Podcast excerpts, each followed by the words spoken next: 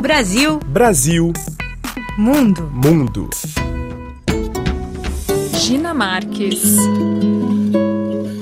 Laila dos Santos nasceu em Cuban, um bairro de Niterói, na região metropolitana do estado do Rio de Janeiro. Dotada de coragem e determinação, ela superou diversos obstáculos. Estudou, formou-se em jornalismo e depois migrou para a Itália, onde graduou-se como mestre em comunicação de massa na Universidade La Sapienza, aqui em Roma. Mas não parou por aí. Laila voltou ao Brasil e escreveu um livro chamado O Casulo, publicado pela editora Ubaldo. Em pouco tempo, o livro já é um sucesso. O casulo, na verdade, já estava dentro de mim, né? É essa transformação, essa metamorfose humana. Eu tinha uma empresa que ainda tenho no meu nome, mas que foi obrigada a fechar devido à pandemia. E eu falei, e agora? O que, que eu faço? E a cabeça estava dando volta. Eu falei, eu preciso manter a calma, a serenidade, o autocontrole. Vou escrever.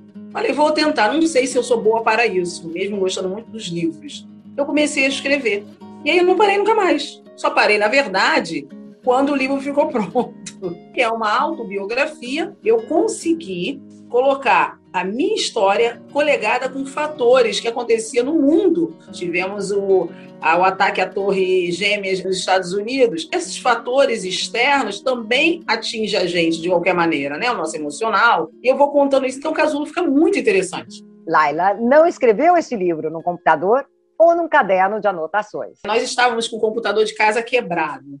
E durante a pandemia, eu não podia me permitir, com a empresa fechada, de comprar um computador novo. E aí eu falei, tinha um programa dentro do celular, então eu comecei a escrever nesse programa de texto. Quando eu me dei conta, eu já tinha escrito 240 páginas de um livro que depois foi reduzido para 162 páginas. Então, em 45 dias, o casulo ficou pronto. No livro, ela ressalta que, mesmo nos momentos difíceis da vida, os obstáculos podem se transformar em oportunidades. Tem uma frase muito legal do Casulo que eu digo que nada é castigo, tudo é aprendizado. Nas lutas travadas durante a minha vida, quando eu era pequena, eu morava numa casa de pau a pique, mas para mim a minha casa era um castelo. Era o meu castelo. Meus pais não tinham condição de pagar o aluguel sempre. Então, no momento que eles não tinham dinheiro para pagar o aluguel, o que eles faziam? Eles se mudavam de bairro de casa, me fazendo uma pessoa mais rica, conhecendo mais amigos, tendo outras experiências. Não é tão ruim assim. Muito pelo contrário. Isso depende da visão de cada um. Então, o casulo tá todo assim. Tem sempre um toque de magia na vida,